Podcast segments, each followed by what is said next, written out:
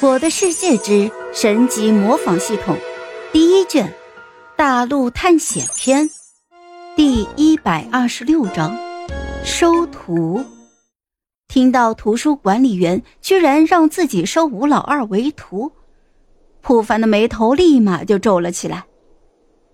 唉，村长，不是我不收对方，主要是我过两天就要走了，而且也的确是没啥可以教他的呀。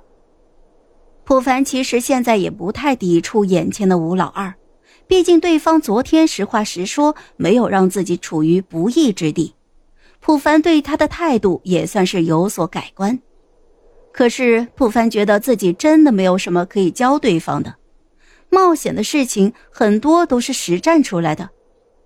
听到普凡的话，图书管理员点了点头：“呃，嗯，嗯，没事的。”我知道你们这两天就要去边境之地了，呃，我这边呃跟你说这件事情，主要也是因为这个孩子，呃，是真的很想去冒险，啊，这几天呢，他就一直恳求我，呃，让我找你说说，而这两天，我也是在你身上看出了一些东西。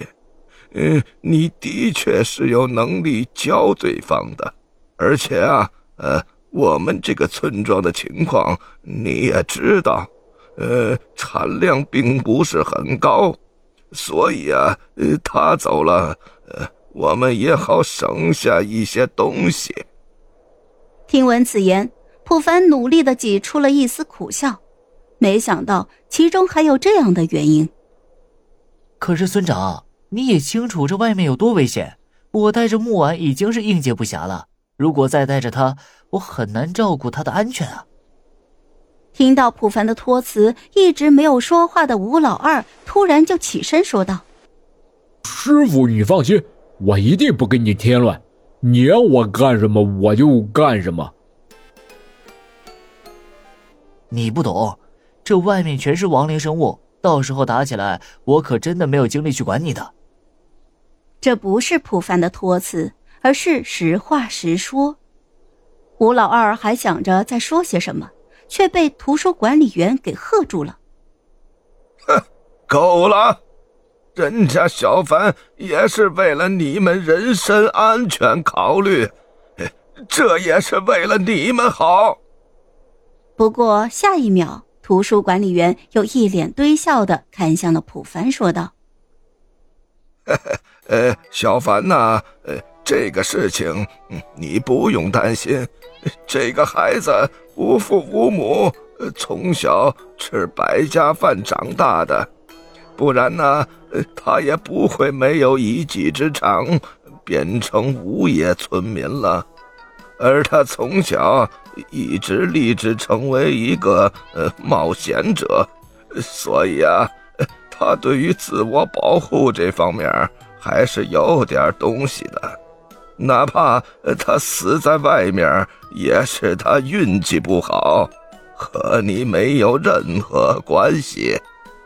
普凡还想再说些什么，可是木婉这个时候也跟着劝阻道：“凡哥，我刚才和对方聊了一下，这个吴老二哥哥和我差不多，一直想出去冒险。”而且他曾经好几次都走出沙漠了，就因为没有经验，才不得不返回来。